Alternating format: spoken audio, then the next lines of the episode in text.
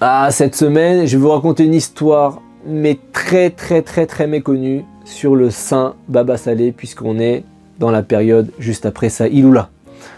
Avram Walter est un biochimiste reconnu. Un beau jour, il a envie de changer complètement de métier. Avec la bénédiction de son rave, le rave Yaakov Kamenetsky, en Amérique, il décide de se reconvertir en éducateur où il se fait également une très bonne réputation. Après des années d'expérience, il y a une offre d'emploi qui retient son attention. Un poste est disponible à l'Agence pour le développement international en Israël. La mission consiste à évaluer les écoles et les universités du Moyen-Orient qui sollicitent des financements américains. Avram tente sa chance parmi 600 candidats et c'est sa candidature qui est sélectionnée. En juin 1973, il arrive en Israël, s'installe dans le quartier de Beit Vegan, à Jérusalem, et le département d'État lui assigne un agent de liaison américain, John Williams, responsable de tout le travail sur le terrain de l'élaboration des programmes, des transports, des appels téléphoniques, pour faciliter les recherches d'Avram dans les diverses écoles de la région. Un matin, John lui annonce le programme de la journée et une des destinations c'est Netivot dans le sud d'Israël. Avram demande directement à John, il y a un grand sage qui habite à Netivot, j'aimerais bien aussi qu'on fasse un détour pour que je puisse prendre une bénédiction chez lui. John il n'est pas contre, mais bon, euh, il n'est pas sûr qu'ils auront le temps. À l'arrivée à Netivot, leur véhicule tombe en panne, pas de panique, ils aperçoivent un garage juste en face. John va chercher le garagiste qui détecte un problème de courroie. Il leur annonce deux heures d'attente. John dit à Avram, je vais attendre ici le temps que la voiture soit réparée, pourquoi t'irais pas rendre visite au sage dont tu m'as parlé pendant ce temps-là? Avram rebondit immédiatement sur l'idée, il appelle un taxi, le voilà en route vers le domicile de Rav Israël Abirsira, l'illustre Baba Saleh. Avram entre dans un couloir rempli de monde. Il espère qu'il aura assez de deux heures pour pouvoir rencontrer le Rav. Avram vient à peine d'entrer, un homme ouvre la porte, il s'avance dans le couloir et il dit Y a-t-il un certain Avram? Avram, il sait que c'est pas pour lui puisqu'il vient d'arriver, ça peut pas déjà être son tour. Personne répond. Au bout de quelques minutes, l'homme revient et il dit Avram est-il là? Et là, Avram constate que bon, il y a personne qui bouge dans la salle, donc il dit Je m'appelle Avram. L'homme lui dit Alors venez vers moi s'il vous plaît. Avram suit l'homme dans une pièce, il est chaleureusement accueilli par Baba Saleh. Avram est assis, il est intimidé, et quelques instants plus tard, la porte s'ouvre, et le Rav Ovadia Yosef fait son entrée. Il commence à discuter avec Baba Saleh en arabe.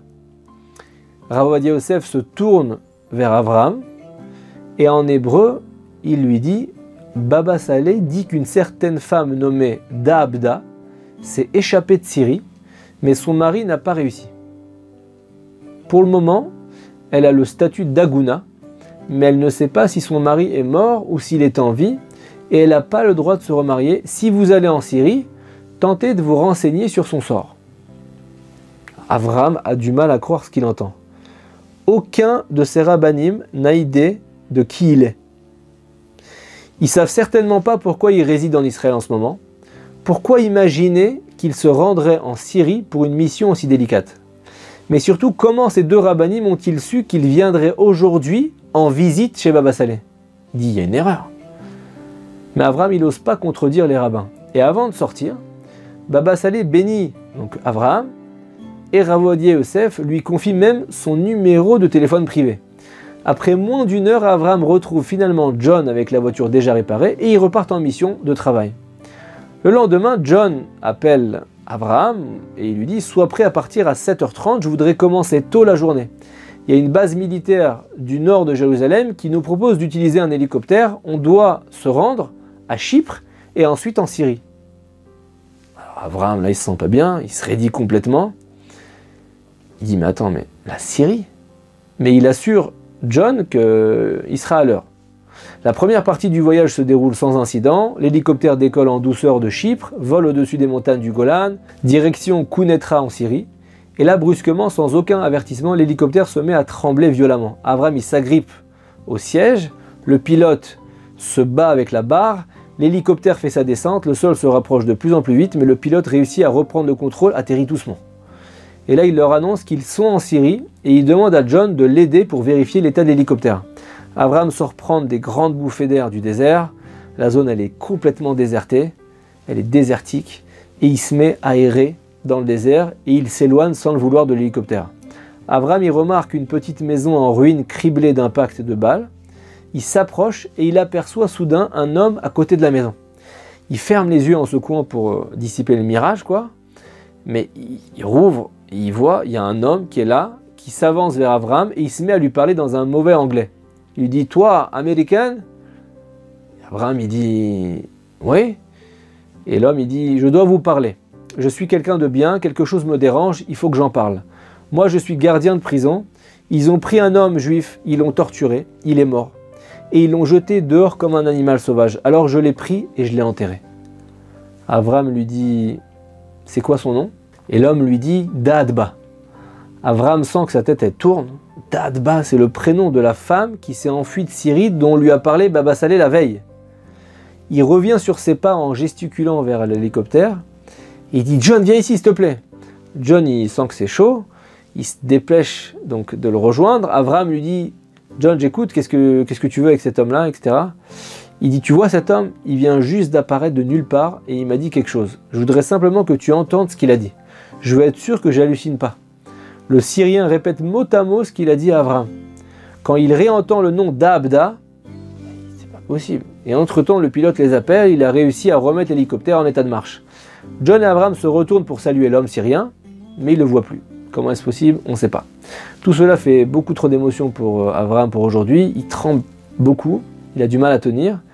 John comprend que son collègue Avram il est troublé et il décide d'écourter sa mission et le ramener chez lui. Quand ils atterrissent à Jérusalem, Avram il a la fièvre, John le conduit chez lui, il se couche directement, le téléphone sonne le lendemain euh, matin et réveille Avram, c'est le Rav Odi Yosef. Le Rav Yosef lui demande Est-ce que vous avez trouvé quelque chose? Le téléphone est à deux doigts de tomber des mains d'Avram. Il répond que oui et il demande au Rav s'ils peuvent se rencontrer pour en parler. Plus tard dans la matinée, Avram raconte son aventure à Rav Yosef et même s'il est encore fébrile, ne comprend pas tellement ce qui s'est passé. Il le remercie de lui avoir donné l'occasion de participer à cette mission secrète, sacrée secrète, sacrée, je sais pas. Ravodia lui répond La personne que vous devez remercier, c'est Rabbeinu Israël Abirsira Baba Saleh. Il est le seul à pouvoir réaliser un tel miracle. Son génie en Torah, sa préoccupation pour ses frères juifs l'ont conduit à faire tout ce qui était en son pouvoir au-delà des limites de la nature pour soulager leur souffrance. Et Avram reste perplexe sur un point. Est-ce qu'il est possible d'accepter le témoignage d'un non-juif et de permettre à une femme de se remarier donc en prouvant que le mari est mort, dans des circonstances un peu miraculeuses comme ça, des mirages, on ne sait pas quoi? Ravovadia lui cite plusieurs cas où de grands sages dans le passé ont fait appel à des non-juifs dans ces conditions. Ravovadia ajoute que néanmoins, quand vous retournerez Abraham aux États-Unis, je voudrais que vous en discutiez avec Rabbi Yosef Breuer, votre propre rave, et Rav Yaakov Kaminetsky et le Rav Moshe Feinstein. Donc vraiment les Gdoléadors d'Amérique, les grands rabbinim de la génération d'Amérique. Revenez vers moi et rapportez-moi leurs réponses à ce sujet. Avram, il dit rien. Il compte pas retourner aux États-Unis avant au moins un an. Et dès son retour à la maison, Avram découvre que les projets de la famille ont changé. Son épouse est bouleversée. Elle lui raconte que son père est tombé malade. Elle doit maintenant rentrer aux États-Unis le département d'État lui donne l'accord de rentrer et de faire des allers-retours pour poursuivre sa mission. En septembre, Avram et sa famille retournent en Amérique. Avram consulte immédiatement le Rav Breuer, à qui il pose sa question. Le Rav est en mesure de citer 24 sources qui autorisent la femme à se marier. Avram rend ensuite visite au Rav Yaakov Kaminetsky, qui cite également 24 références qui permettent le remariage et on lui donne une bracha, et Avram rencontre Rav Moshe Feinstein qui cite 31 références qui autorisent une femme à se remarier. Avram transmet toutes ces réponses au Rav Ovadia Yosef, qui accorde alors à Madame Dadba la permission de se remarier. Et pendant ce temps-là, Avram projette son prochain voyage en Israël, mais ses plans échouent. C'est la guerre de Kippour qui éclate quelques semaines plus tard. Le gouvernement américain suspend tous les financements étrangers. Avram est muté à un autre poste Madame Dadba a fui la Syrie avec ses jeunes enfants. Ses deux enfants plus grands, une fille de 13 ans, un garçon de 12 ans, devaient franchir la frontière avec son mari, mais il a été capturé puis tué, tandis que les enfants sont restés avec de la famille en Syrie. Et en s'échappant de Syrie, Madame Dadba a reçu une balle de pistolet qui a transpercé sa colonne vertébrale. Les médecins redoutent de l'opérer pour retirer la balle, parce qu'elle était dans un mauvais endroit. Elle reste dans un centre de réhabilitation en Israël. Là-bas, elle tente de se remettre de sa grave blessure. Avram continue à s'intéresser au sort de la famille, parce qu'il a été tellement bouleversé qu'il se sent en lien avec elle. Et quand il apprend l'état de la madame, il décide de la faire venir en Amérique, où là, elle aura plus de chances de trouver un médecin qui va l'opérer. Elle fait le voyage en 1978. Avram l'amène dans un bon centre médical orthopédique, mais les médecins sont pessimistes. Ils expliquent qu'il y a une chance sur mille que l'opération réussisse, et le risque, c'est qu'elle devienne complètement paralysée. Il y a aussi un autre problème, un problème d'argent. Madame Dadba n'a pas d'assurance médicale, et ça, ça annonce une procédure longue et très coûteuse. Avram sait heureusement vers qui se tourner. Le docteur Arnold s'est montré généreux dans le passé. Là aussi, il décide de faire preuve de générosité. Si Madame Dadba signe un formulaire d'autorisation, il fait l'intervention et renonce à son tarif habituel de 40 000 dollars. Avram annonce donc la bonne nouvelle à Madame Dadba. Il prend soin d'énumérer toutes les complications possibles. La Madame réfléchit. Elle dit Je suis prêt à prendre le risque, mais à une condition. Il y a un risque que l'opération soit un échec. J'ai encore deux enfants en Syrie. Je voudrais les voir une dernière fois avant l'opération. Avram lui répond c'est impossible, il n'y a pas de lien diplomatique entre les États-Unis et la Syrie en ce moment. Mais Madame Daadba campe sur ses positions, elle n'accepte pas l'opération tant qu'elle n'a pas revu ses enfants, c'est l'émotion. Mais même si la situation semble désespérée, Avram il sait qu'il doit au moins tenter sa chance. Il appelle tous ses contacts, tout le monde se moque de lui, il demande l'impossible. Les semaines, elles passent, il n'y a aucun progrès dans ses recherches. Un soir, Abraham, il est perturbé, il parvient pas à fermer l'œil, il dit mais il ressasse le problème dans tous les sens. Mais là, il a une idée exceptionnelle. Je vais écrire à l'ambassadeur de la Syrie auprès de l'ONU. J'invoque une situation humanitaire. Je décris la souffrance de Madame Dadba. La lettre, elle est émouvante. Il y a un appel à la clémence sur la base de besoins humanitaires. Il écrit. Il dit qu'il prend la pleine responsabilité des deux enfants, d'accord, quand ils vont faire leur séjour de Syrie aux États-Unis. Quelques jours plus tard, l'ambassadeur de Syrie, M. Kabani, l'appelle et lui donne rendez-vous dans son bureau. Avram rencontre l'ambassadeur plus tard dans la journée et lui annonce que le président Hafez al-Assad a accepté sa requête humanitaire. Mais il y a deux conditions. La première, que ses enfants se rendront directement aux États-Unis sans passer par Israël. La deuxième, c'est qu'Avram doit verser un dépôt de garantie de 75 000 dollars pour s'assurer du retour des enfants en Syrie. Avram quitte le bureau sur un vrai nuage.